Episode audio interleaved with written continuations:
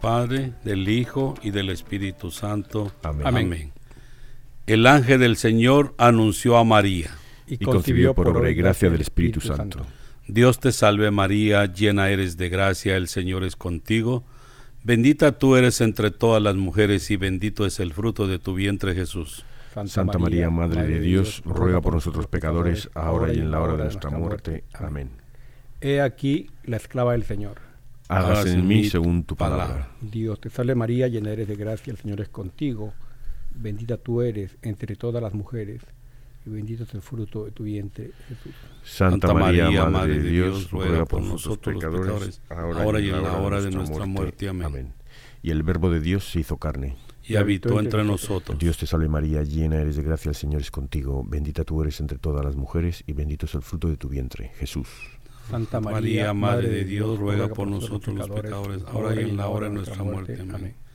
Ruega por nosotros, Santa Madre de Dios, Para que seamos dignos de merecer las promesas de nuestro Señor Jesucristo. Amén. oremos. Te suplicamos, Señor, que derrames tu gracia en nuestras almas, almas para que, para que los que por el anuncio del ángel hemos conocido la encarnación de tu Hijo Jesucristo, por su pasión y cruz, seamos llevados a la gloria de su resurrección por el mismo Jesucristo nuestro Señor. Amén.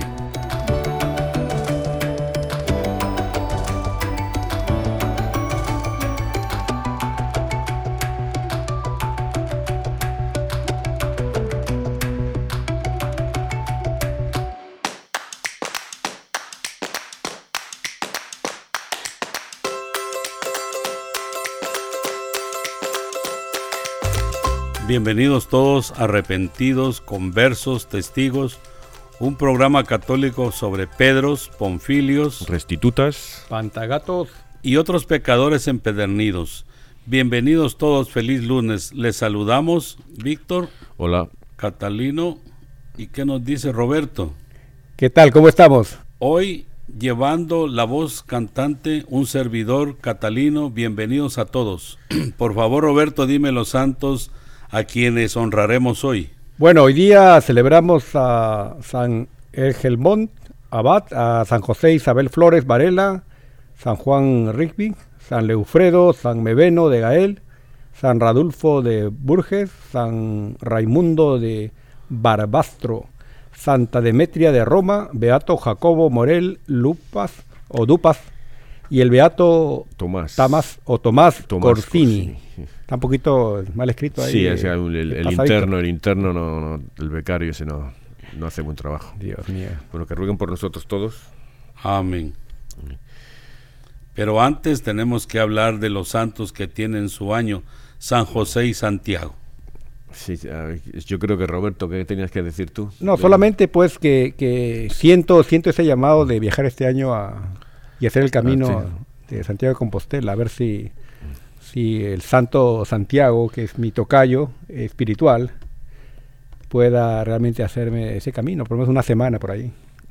Si yo ah, eh, espero ir a España el año que viene y tengo un plan, un viajecito planeado con unos amigos y entra entra Santiago.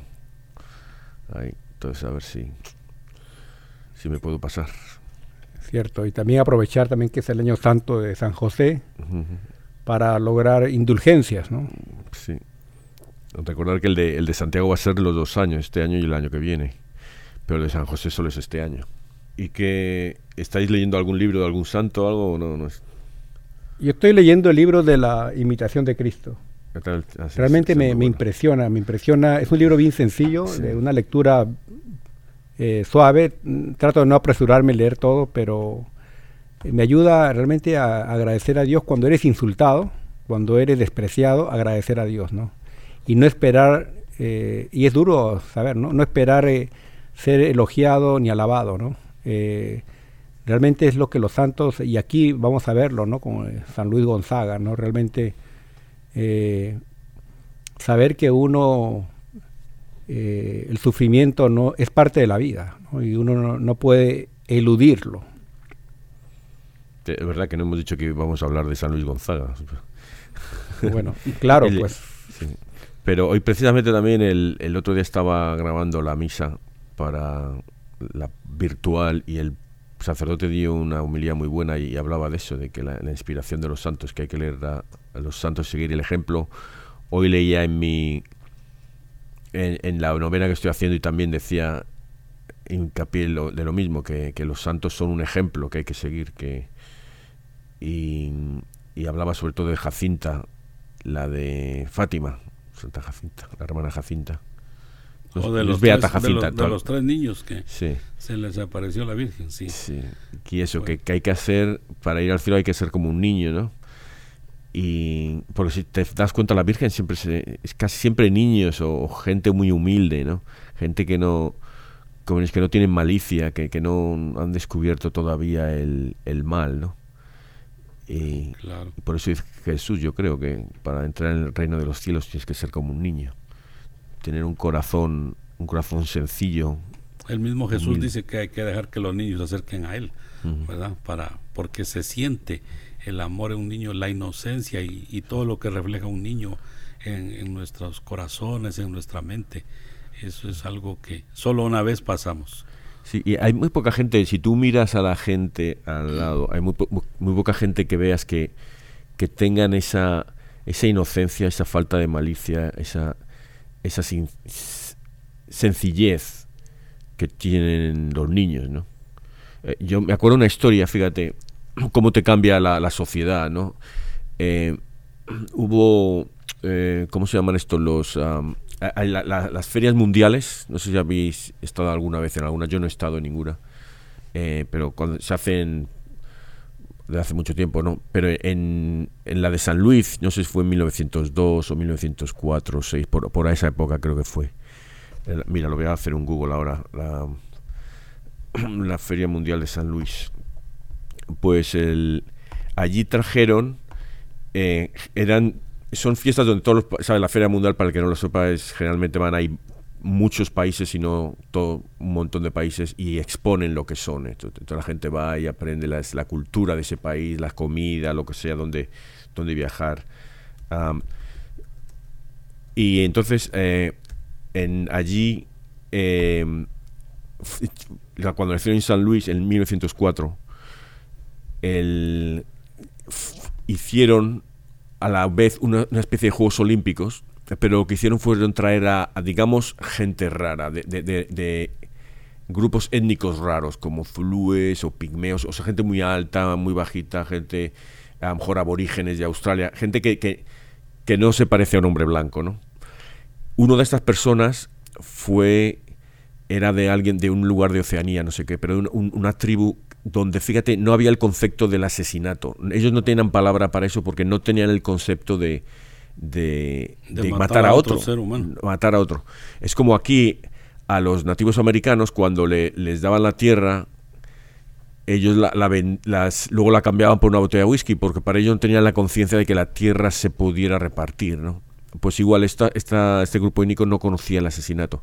Bueno, pues trajeron a estos y les hacían correr correr competencias de, salto de longitud, de correr, de correr rápido, de tal cual. Y este señor, el que trajeron de, esta, de este grupo étnico, que no me acuerdo cómo se llama ni nada, eh, lo, se quedó aquí en Estados Unidos y, sufrió mucho. Fue eh, limpió, barrendero, o sea, tuvo trabajos así, estuvo desempleado, tal igual.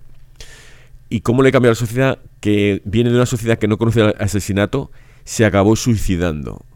O sea, como uno, uno que no... Mm, ¿Cómo si no tienes el concepto de matar a otro, ¿cómo vas a tener el concepto de matarte a ti mismo? O sea, fíjate cómo, cómo, la sociedad le cambió y cómo... Lo más. Y, y, eso entonces, esa es la, sencillez que tenía este grupo, es lo creo que lo que necesitamos nosotros, uh, pero ya estamos demasiado manchados, ¿sabes? Exacto, y yo con tristeza veo a veces en Facebook o YouTube estos videojuegos eh, que sale uno a matar gente, ¿no? Eh, uno sale y mata a 5, 10, 20 personas, entonces incendia un carro, o sea, es terrorismo puro y realmente a nuestra sociedad, ¿no? a los niños sobre todo, se le enseña que matar es normal. Sí, y, luego eh, lo hacen, ¿verdad? El otro día, un, no sé si fue en Florida o por ahí, eh, el Trudio lo sabe, le, le un policía, de, estaban robando dos chicos, uno de 17 y uno de 15, un, carro. Entonces un policía vino y los arrestó. Entonces de alguna forma el, de 15 se, se, salió, ¿no? Y intentó eh, pelear con el policía. Bueno, el de 17 lo que hizo fue dar marcha atrás y atropellar a los dos. Afortunadamente no les, no les pasó nada grave, ¿no? Y el policía dijo, yo tenía la pistola y estaba, le apunté, pero vi la cara del chico, un chico y no, no pude disparar. Dice, no pude disparar. Pero, pero el chico eso, ¿de dónde saca esta, esta reacción? De los juegos. De los. En el juego lo hace, pues eh, es como cuando, eh, no sé, si entrenabais fútbol a los chicos le decías, si, si, ah, si haces faltas a propósito en los entrenamientos, las vas a hacer luego en el partido. Si haces manos de jugando en el entrenamiento, lo vas a hacer luego en el partido. Pues igual esta gente igual. Claro, yo digo que la televisión y los juegos, los videojuegos están influyendo mucho en la mente de los niños al día de hoy. Antes, los años de nosotros, cuando éramos, no teníamos ese pensamiento tan tan así de, poder quitarle la vida a otra persona. No había una sociedad, la sociedad era, era más tranquila en esos años, pues. Ahora todo esto ha venido a perjudicar grandemente al mundo, aunque la gente diga que no, pero sí, ha, hecho más mal que bien. Eh, yo estuve en una, en una eh, un, era un, talleres, unos talleres de, de, carismáticos, y entonces él, una conferencia, digamos, y él el señor decía, era un inglés, decía que, él jugaba mucho a los juegos eh, de vídeo con su hijo, porque es, como los chicos están jugando, pero no a juegos donde matan a personas, dice. Juego a uno, había uno, no sé si es Halo, no sé qué, dice, lo que mata son robots, ¿sabes? Dice, no es que esté bien, pero por lo menos no está matando a personas, está matando a, a, máquinas. Eh, y eso, entonces sí, eh, hay que, hay que buscar que no los chicos no jueguen estos juegos.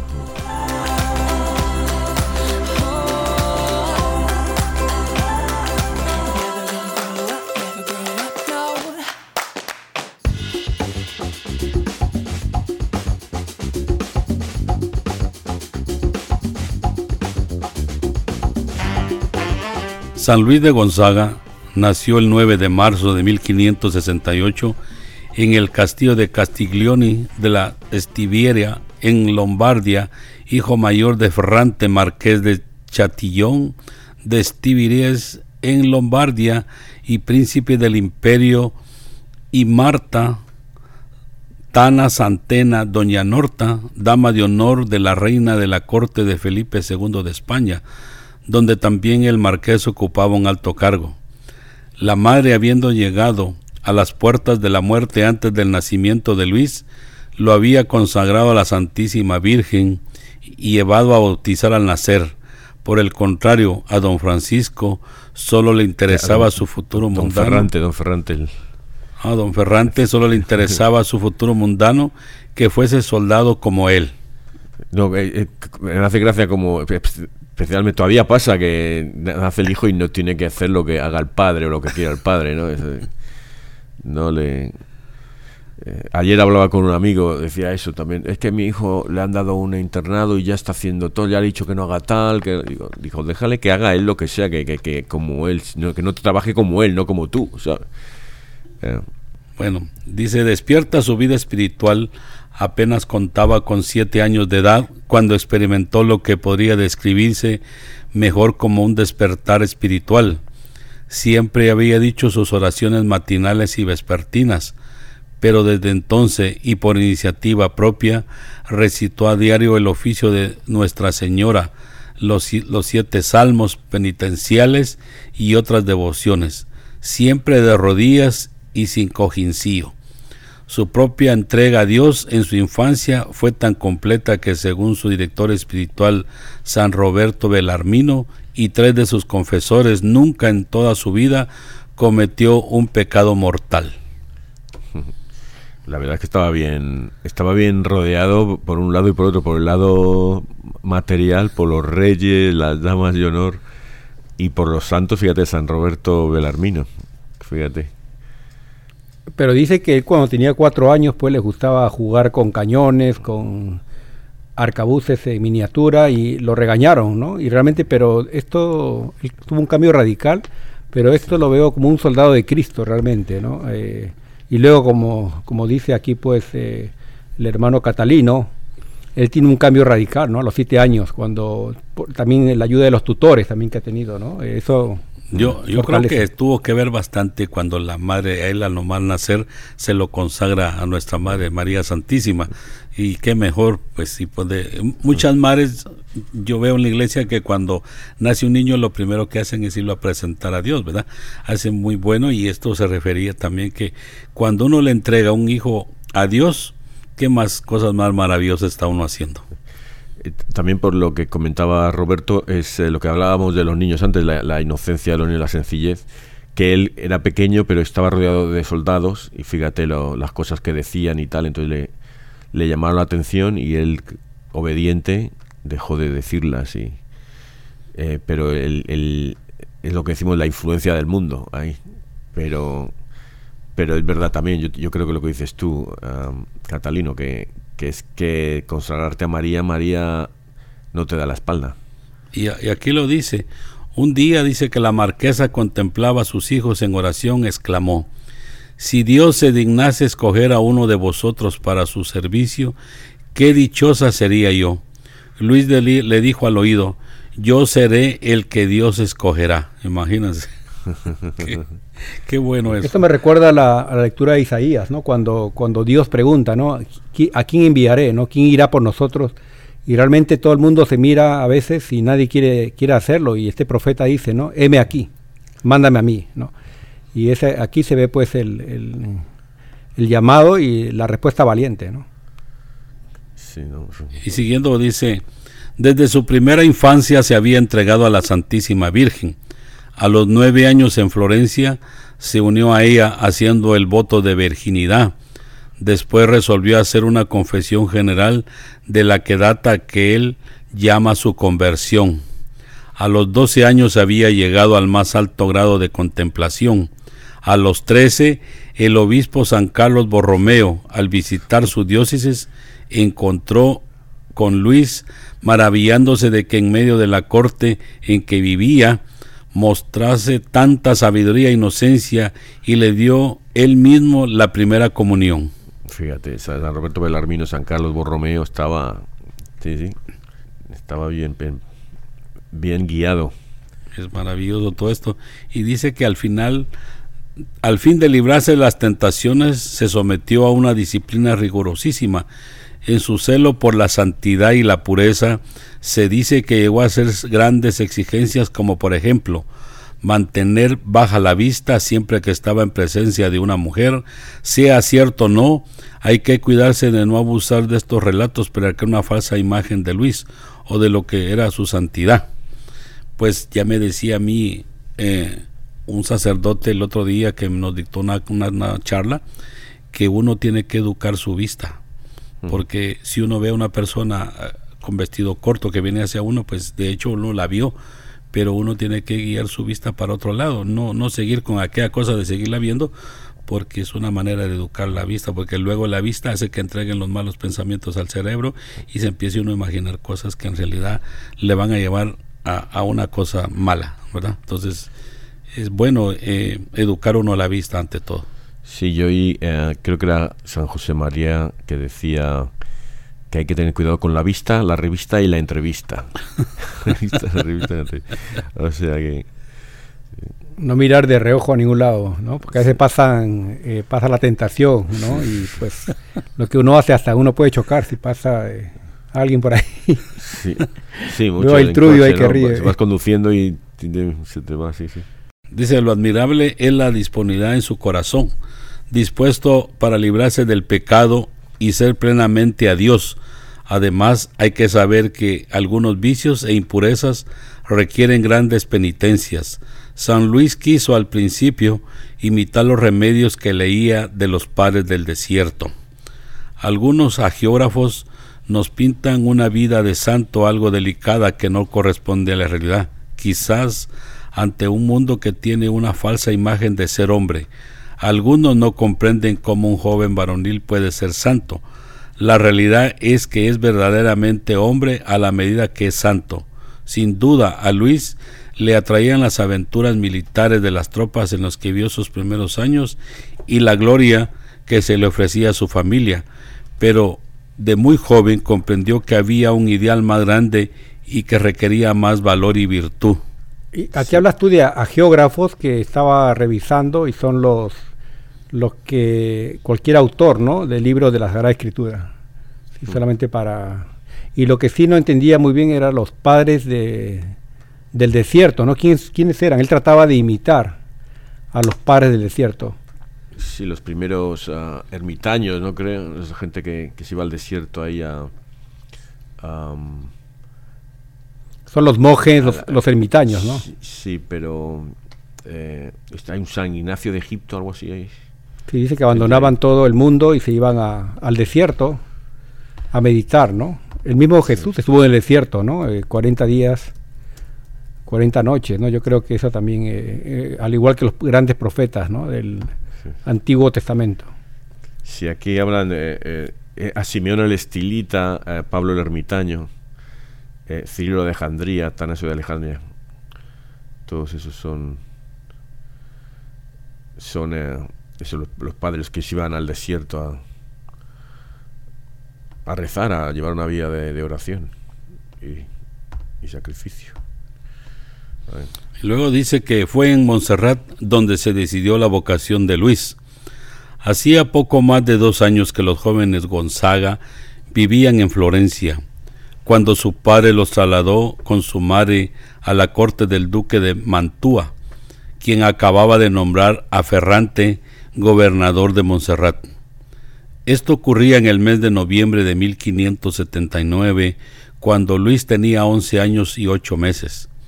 En el viaje, Luis estuvo a punto de morir ahogado al pasar el río Tesín, crecido por las lluvias. Las, la carroza se hizo pedazos y él fue a la deriva. Providencialmente, un tronco detuvo a los náufragos, un campesino que pasaba vio el peligro en que se hallaban y lo salvó. Una dolorosa enfermedad renal que lo atacó por aquel entonces le sirvió de, de pretexto para suspender sus apariciones en público y dedicar todo su tiempo a la plegaria y a la lectura de la colección de vida de los santos. Por Suris pasó la enfermedad, pero en su salud quedó quebrantada por trastornos digestivos tan frecuentes que durante el resto de su vida tuvo dificultades en asimilar los diarios alimentos. Todo, todos los santos tienen estas enfermedades. ¿eh? este sufrimiento físico es tan, tan cristiano. ¿no? Y, y, para ellos es como una, un modo de, de, alabar a Dios, ¿no? Yo hace poco tuve un, me caí de la bicicleta y pues eh, me, me, raspé la rodilla y digo, ay, qué dolor, dije yo, ¿no? Y también eh, me quedé un rato ahí, pues, eh, saboreando el dolor, ¿no? mirando mi vida, hacía que se pasaba por mi vista.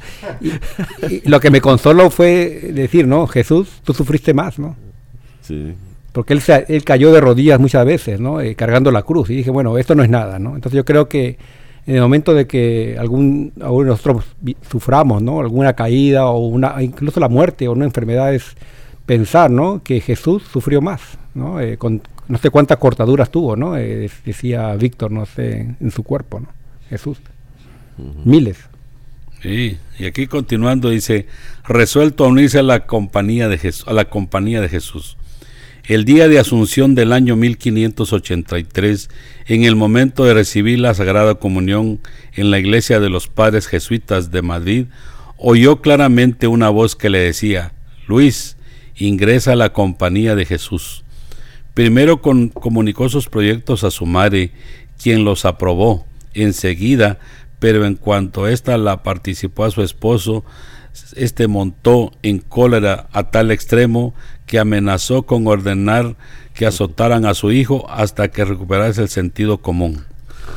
A la desilusión de ver frustrados sus sueños sobre la carrera militar de Luis, se agregaba en la mente de Ferrante la sospecha de que la decisión de su hijo era parte de un plan urdido por los cortesanos para obligarle a retirarse del juego en que había perdido grandes cantidades de dinero. Tremendo que el señor el que jugaba y, y le echaba la, toda la culpa a su hijo, ¿no? Qué duro eso. Pero bueno, así le ha pasado a la mayoría de los que escogen la vida de, santidad, pues alguno de los dos, la mamá o el papá se oponen, pero, pero bueno, ya están, ya Dios los escogió y ya no hay vuelta atrás, hay que seguir adelante y nadie puede hacerse, ¿qué le queda? Eso es tremendo, porque nadie puede contra el poder de nuestro Señor. Me decía a mí, no sé quién, quién lo dijo, sí, que hay, sacerdotes que los escoge Dios, sacerdotes que se escogen a sí mismos y sacerdotes que los escoge el diablo. ¿En qué sentido se podría decir? Es correcto, pues, eso es que, correcto. Que hay gente, hay sacerdotes que no deberían ser sacerdotes.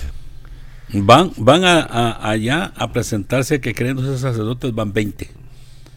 Pero unos van por, por salir a ver si es cierto, si la hacen y otros van porque por una decepción amorosa, por como castigar a la novia, se van a meter ahí a, a, ver si logran. Y hay quienes logran llegar, hay quienes logran recibir ese sacerdote, pero no tienen la vocación plenamente para seguir. Y, y luego 10 años, 15 años de servicio y ellos buscan otra vez a, salirse del sacerdocio, pues porque no estaban seguros en realidad de lo que estaban haciendo y eso se ha visto en la vida. Por eso dos o tres creo que son los que llegan de verdad con todo ese carisma, porque los sacerdotes, hay sacerdotes que uno ve en la iglesia y no tienen carisma para nada. Da, da, da vernos pena verlos. Sí, bueno, yo creo que también, bueno, el sacerdote de ahora lo que pasa es que tiene, lo que digo yo, tiene que ser eh, sacerdote, eh, administrador, director de escuela, jardinero, fontanero, eh, cocinero. Tiene que, hacer psicos, tiene, tiene, que hacerlo a la, cuenta, ¿no? Contable, ¿no? Y, y, entonces a veces no, no dan para abasto, ¿no? No les falta tiempo. Y otra cosa que hay otros que, por ejemplo, nosotros a lo mejor le vemos en misa y no, nos aburren las homilías, por ejemplo. Pero luego te vas a confesar con él y es un fantástico confesor. O sea, que haya unos que tienen un don de, para uno de los sacramentos. ¿no? Y también quería agregar a esto que a veces eh, los padres se molestan, ¿no? Cuando el hijo o la hija quieren ser eh, monja o sacerdote y acá dice, ¿no? Que quería ordenar a que lo azotaran. Pero yo leí hace poco un artículo de, padres o madres que veían que su hijo eh, era homosexual y estaba con sida, estaban muriendo y ellos decían mi hijo ha muerto y no quería recibirlo para nada. Imagínense que muchos padres tienen que alegrarse si sus hijos deciden esa vida espiritual, pero imagínense que ocurra lo contrario, ¿no? Y que estos hijos, eh, por malas eh, relaciones que tengan, y pues se infectan de SIDA. Y muchos de ellos estaban, estaba leyendo una historia que morían de SIDA y los padres no querían verlo, ya está muerto para mí, una, una señora que siempre pues eh, Dios envía a alguien, ¿no? un ángel de Dios de ella, acogía a estos jóvenes, ella tenía 26 años, acogía a estos jóvenes que nadie los quería, decía, estoy muriendo, mi mamá no me quiere ver. Entonces yo creo que aquí pues en el momento de que alguien decida la vida religiosa, pues más bien hay que alegrarse. Y aquí se puede ver, dice que Ferrante hizo los preparativos para enviarle a visitar todas las cortes del norte de Italia. Pero terminada esta gira encomendó a Luis una serie de tareas importantes con la esperanza de despertar en él nuevas ambiciones que le hicieran olvidar sus propósitos. Pero no hubo nada que pudiese doblegar la voluntad de Luis.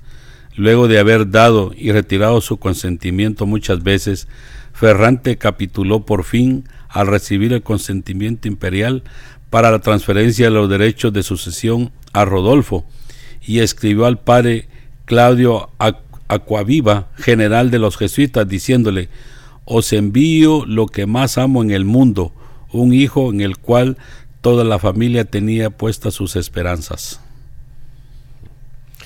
A mí eh, me llama la atención o sea, la vida que tuvo en tantos sitios que vivió, tanto que viajó, eh, eh, con la gente, la alta sociedad, digamos, y, y eso, que, que, elija una vida tan, tan austera, tan, tan espiritual, ¿no? Y además luego al final acaba como una especie, no es una pandemia, pero era una, una enfermedad que había por Italia, y entonces me recuerda la situación de ahora, ¿no?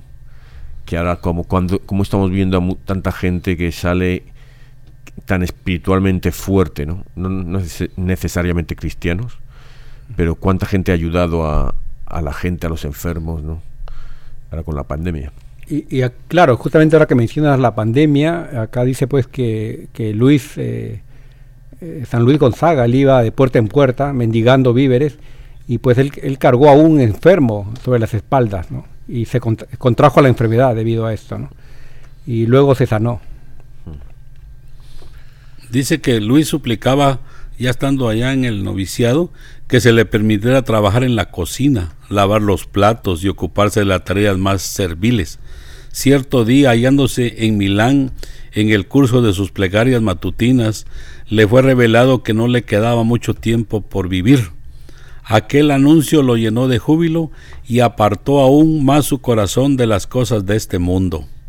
Durante esa época, con frecuencia, en las aulas y en el claustro se le veía arrobado en la contemplación, algunas veces en el comedor y durante el, el recreo caía en éxtasis. Los atributos de Dios eran los temas de meditación favoritos del santo y al considerarlos parecía impotente por dominar la alegría desbordante que lo embargaba. A mí me dicen que me voy a morir, me aflijo. Sí, no, ya, fíjate. el, más feliz de la vida. Te, queda poco. no, yo creo que si alguien le dice que va a morir, pues el consejo es que se confiese cuanto antes y para poder ir al cielo sin, sin necesidad puede pedir visa, ¿no? Sí, Si no va a estar indocumentado. ¿eh? Ay. Eh, y aquí pues estaba leyendo que él mismo a la hora de morir decía, vamos a la casa del Señor, ¿no? Es bonito que cuando uno vaya a morir, ¿no? Eh, no diga pues sienta que va al infierno, ¿no? Sino eh, luego de confesarse pues y perdonar y pedir perdón pues es regresar a la casa del Señor, ¿no? Que ese es lo más hermoso, la, muerte más hermosa que puede haber. Aquí en, en Estados Unidos le, llaman aloisio, no sé, no, yo no sé por qué, bueno, será a lo mejor del italiano, no lo sé. Pero pero yo o sea, veía muchas iglesias con su nombre, pero yo no sabía quién, era este santo, no tenía ni idea. Le había oído Luis de Gonzaga. Y eh, fue una mi parroquia en un, cuando estuve viviendo por otro estado, a San Aloisio. Dice que algunas veces se le oía gritar las palabras del Salmo, me alegré porque me dijeron iremos a la casa del Señor. En una de las, ocasiones agregó ya vamos con gusto, Señor, con mucho gusto. Al octavo día parecía estar tan mejorado que el padre rector habló de enviarle a Frascati. Sin embargo, Luis afirmaba que iba a morir antes de que despuntara el alba del día siguiente y recibió de nuevo el, el viático al padre provincial que llegó a visitarle y le dijo, Ya nos vamos, padre, ya nos vamos. ¿A dónde, Luis? Al cielo. Oigan a este joven, exclamó el provincial, habla de ir al cielo como nosotros hablamos de ir a Frascati. Al caer la tarde, se diagnosticó que el peligro de muerte no era inminente y mandó a descansar a todos los que velaban, con excepción de dos. Al instancias de Luis, el padre Belarmino rezó las oraciones para la muerte antes de retirarse. El enfermo quedó inmóvil en su lecho y solo en ocasiones murmuraba, en tus manos, Señor. Entre las diez y las once de aquella noche se produjo un cambio en su estado y fue evidente que el fin se acercaba. Con los ojos clavados en el crucifijo y en nombre de Jesús en sus labios, expiró alrededor de la medianoche, entre el 20 y 21 de junio de 1591. Al llegar a la edad de 23 años, y ocho meses. Sí, yo creo que lo que volviendo a lo de los niños, la inocencia de los niños, que él consigue en, un mundo, fíjate, el, mundo lleno de riqueza, riquezas y poder, o sea, no solo riqueza, el poder que tenían, eh, él consiguió quedarse como un niño, tener el corazón de un niño. Y de hecho, Benedicto, sí, Benedicto XIII lo nombró protector de los estudiantes jóvenes. El Papa Pío XI lo proclamó patrón de la juventud cristiana. Ah,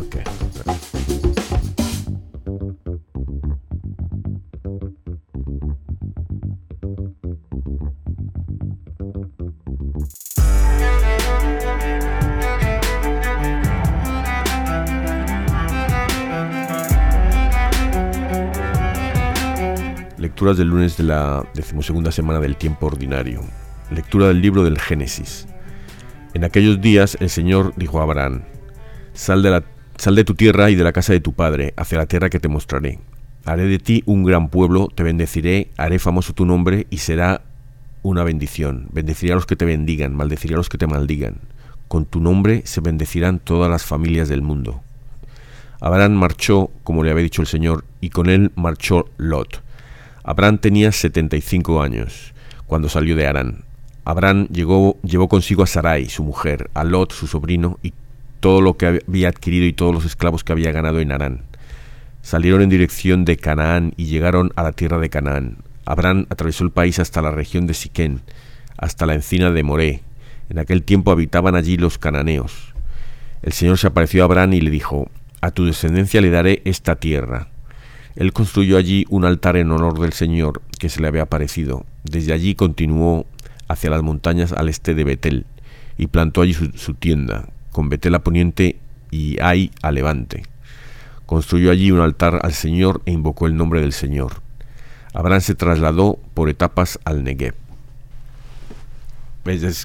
a, mí lo que me llama la atención es cuando dice el Señor, esta tierra se la voy a dar a tus descendientes y que, se lo cumple, ¿no? pero, o sea, como, como Dios está más allá del tiempo, ¿no? Él ha creado el tiempo, entonces él sabe lo que va a pasar y, y sí, porque fueron, se fueron a refugiar a, allá a Egipto, ¿verdad? Con el tiempo y, y, luego él dijo, les daré. Entonces no era para, eh, propiamente no era para Abraham, sino que era para después el pueblo de Israel. Y es la obediencia también, ¿no? Sale, sale de tu tierra, ¿no? Es eh, realmente, él tal vez hubiera querido quedarse ahí, pero eh, el Señor directamente le habla. Pasamos ahora al Salmo, dichoso el pueblo que el Señor se escogió como heredad. Dichoso el pueblo que el Señor se escogió como heredad. Dichosa la nación cuyo Dios es el Señor, el pueblo que Él escogió como heredad. El Señor mira desde el cielo, se fija en todos los hombres.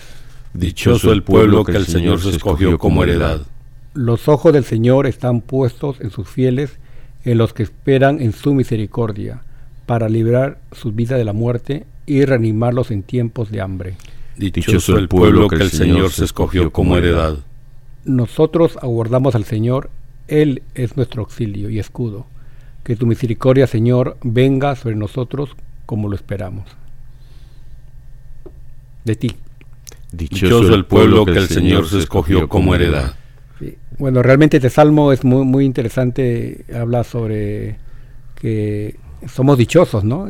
Somos pueblo nosotros, realmente, y eh, ahora mismo, ¿no? El pueblo católico, el pueblo cristiano, eh, eh, que nos sentimos pues felices de que nos hayan adoptado, que Dios nos haya recibido, ¿no? Como hijos. Dice, dichosa la nación cuyo Dios es el Señor. Y ahí tenían todos los dioses, todas las naciones tenían su Dios, ¿no? Como su falso Dios, ¿no?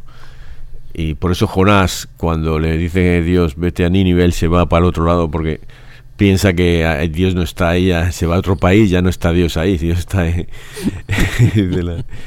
cosas así, pero... Y no sabían que él era el hacedor de todo el universo y todas las cosas que existen, pues. Tenemos un único Dios y entonces, ya. Qué tremendo haber sido para esa gente vivir en esos tiempos y a veces como que no captaban mucho el mensaje que Dios les daba, ¿no? Y tenían hasta miedo. Bueno, hasta ahora yo creo, ¿no? no así no captamos el, el mensaje. Y, luego, eh, bueno, estoy cambiando porque yo me estoy yendo a Jonás, pero no. Pero sí, vamos con el Evangelio, Catalino. Lectura del Santo Evangelio según San Mateo. Este es muy corto el Evangelio. En aquel tiempo dijo Jesús a sus discípulos, no juzguéis y no os juzgarán, porque os van a juzgar como juzguéis vosotros, y la medida que uséis la usarán con vosotros. ¿Por qué te fijas en la mota que tiene tu hermano en el ojo y no reparas en la viga que llevas en el tuyo? ¿Cómo puedes decirle a tu hermano, déjame que te saque la mota del ojo, teniendo una viga en el tuyo?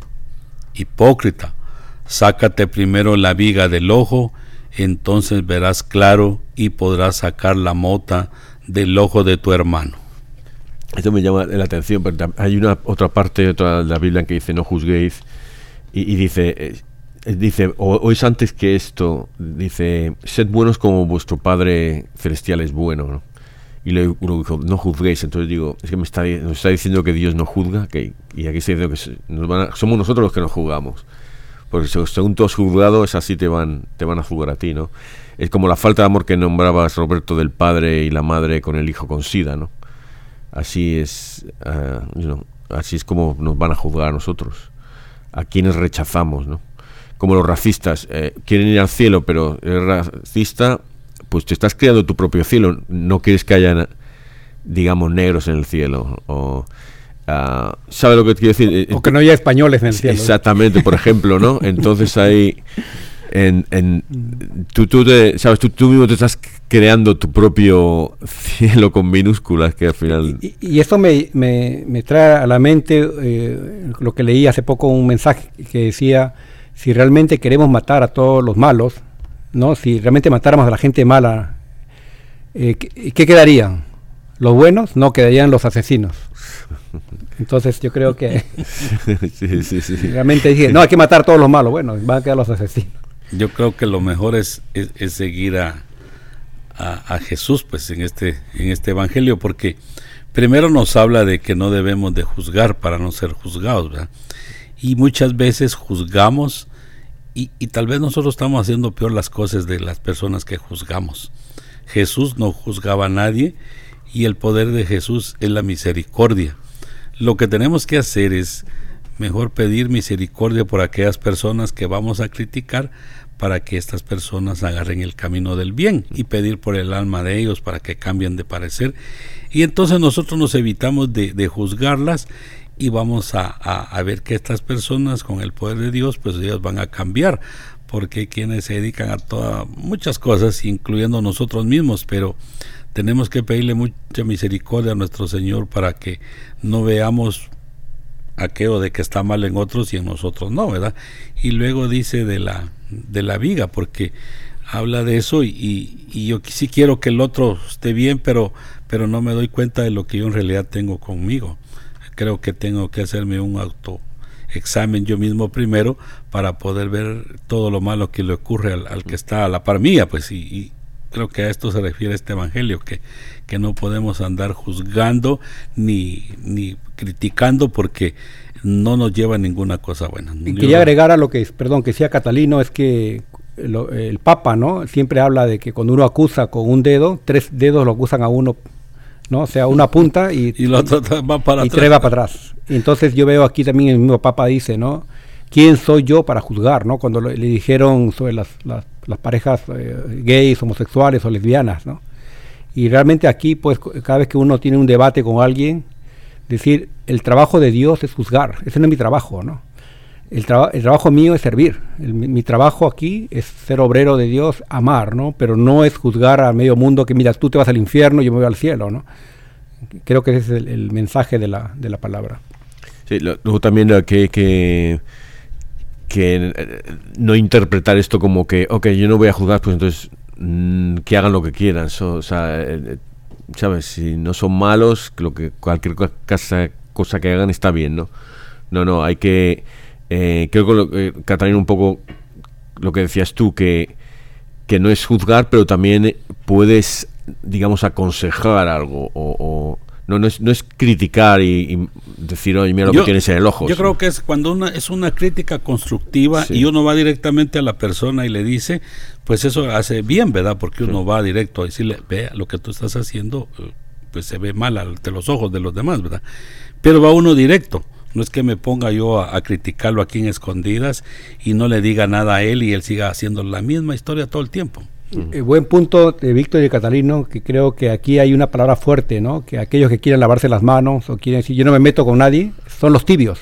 Y sabemos el, los tibios como quedan en el Apocalipsis, ¿no? Son vomitados de la boca de Dios. Así que yo creo que hay que ser también a veces directo y a veces la verdad duele, pero hay que ser también eh, eh, confrontativos, ¿no?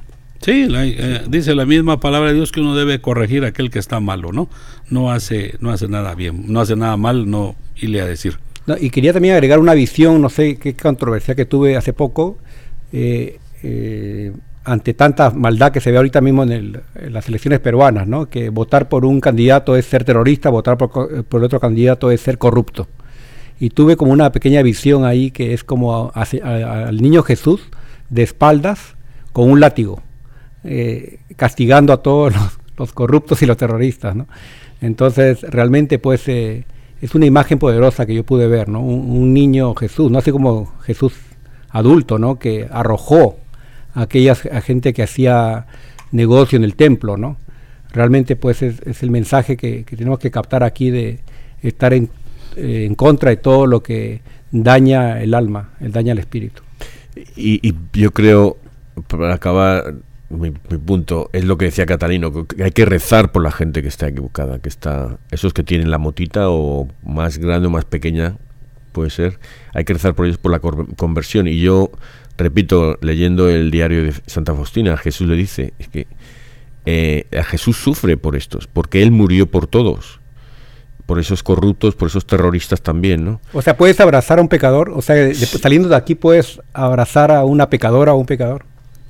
Sí, eh, Jesús. sí, eso es lo que hacía Jesús, pues. Él tenía compasión de todo mundo. Eh, eh. La misericordia que él tiene, que nadie es capaz de descifrar en este mundo, la misericordia, la tenemos que poner en práctica para hacer lo que Jesús hacía. Sí, él se dejó besar por Judas. en, los retos, ya te, me ocurrió algo para los retos. ¿A quién vas a abrazar, no? abraza un árbol, abraza un árbol. pero es que Jesús eh, él, él murió por todos, ¿no? Entonces él sufre por cada uno de esos que no. Nosotros tenemos que rezar por la conversión de esos, como decía Catalino. Hay que, rezar por para que Jesús tenga misericordia, que se conviertan, que se den cuenta, que, ellos mismos se quiten las vigas, ¿no? Y quien habla de ellos habla de nosotros también. ¿Verdad? Sí, Nos encanta mirar la, pajilla, ¿no? La pajilla. Lo de nosotros no nos gusta ver, nosotros estamos bien. Y cuando uno, escucha, mal. Sí, uno, hace uno escucha el sermón y dice, eso va con otro, eso va, no, va conmigo, yo soy un santo, eso va para el otro. yo juego tenis nada más, dice allá nuestro compañero, ah, es que tenista este profesional. Bueno, pues vamos con la moraleja, ¿no, Catalino?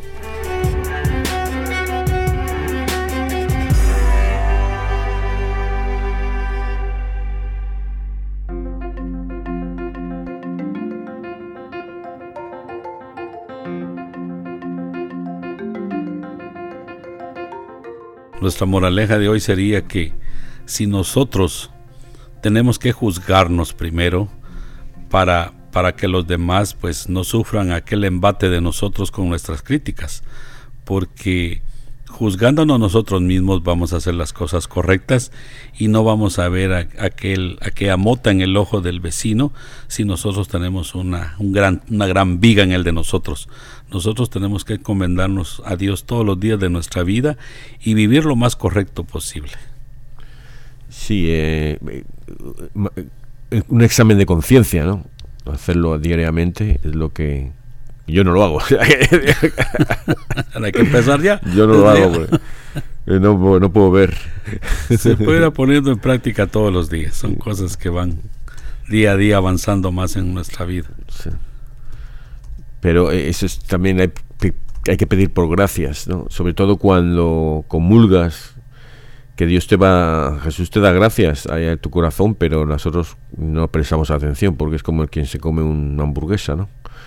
Entonces hay que, y una de las gracias es el, el ver tus propios pecados, el decirte, mira, estos son lo que me está... Sí, que me, está, que me mantiene sumido en, la, en ese dolor tan grande que es el pecado bien. El... Faltó mi reto, ¿no? Faltan los retos. Faltan los retos, sí, sí.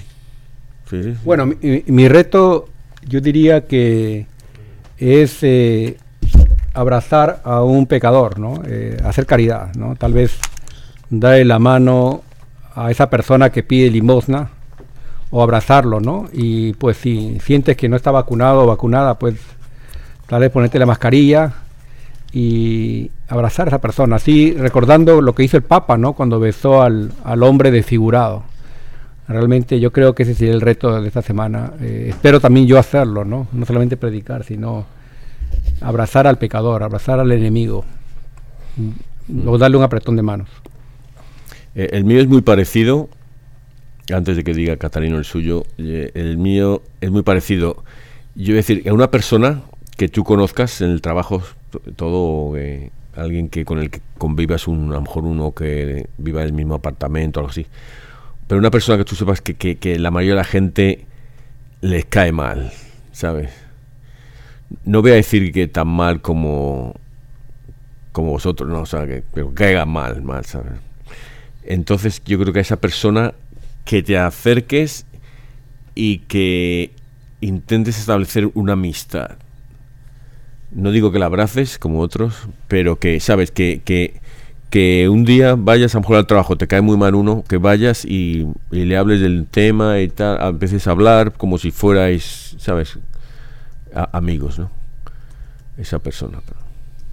Pues yo digo que viene, ah, esto viene mucho de, de, mis compañeros, yo también tengo algo que decirles que para mí sería que pongamos el reto es, es salir a la calle todos los días para el trabajo, para la escuela y poder ayudar a alguien y aquel vendedor de periódicos, aquel que está en la esquina vendiendo algo por necesidad, colaborar con él para que uno empiece a sembrar aquella semilla de amor en todos los seres humanos, que, que uno pasa y le compra algo a aquella persona, o le ayuda a subir el bus, o, le regala una, una limosna a alguien, porque no todos los que piden limosna pues este necesitan de verdad, pero pero allá ellos sí lo usan de malo, pero lo importante es empezar a crear ese hábito en todos los demás y, yo creo que si ganamos un alma para Dios, eso es muy importante para todos nosotros.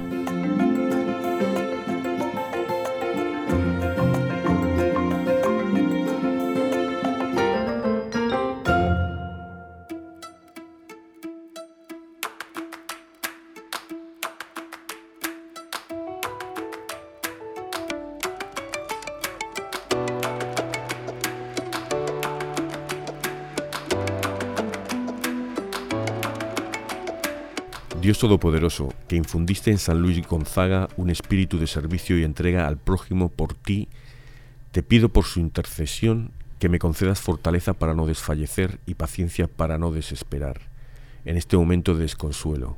Ayúdame, te lo suplico, a aliviar mis sufrimientos, ayúdame a obtener lo que tanto necesito.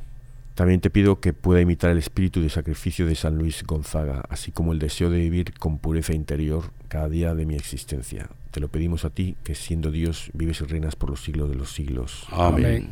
Padre, eterno, yo, te ofrezco la preciosísima sangre de tu divino Hijo Jesús, en unión con las misas celebrando hoy día, a través del mundo por todas las benditas ánimas del purgatorio. Sagrado Corazón de Jesús, ten piedad de nosotros. Inmaculado Corazón de María, ruega por nosotros. San José, ruega por nosotros. San Pedro, ruega por nosotros. San Pablo, ruega por nosotros. Santiago Apóstol, ruega por nosotros. Santa Catalina Laboré, ruega por nosotros. San Francisco de Asís, ruega por nosotros. Santa Clara, ruega por nosotros. San Bienvenido Escativaloni, ruega por nosotros. San Mario, ruega por nosotros. Beato Álvaro de Córdoba, ruega por nosotros. San Bonfilio, ruega por nosotros. Santa Restituta, ruega por nosotros. San Pantagato, ruega por nosotros.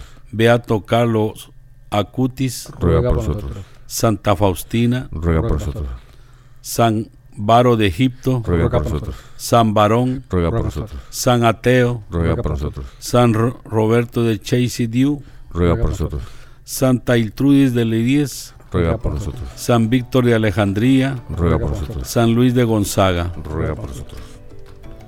El Padre, del Hijo y del Espíritu Santo. Amén.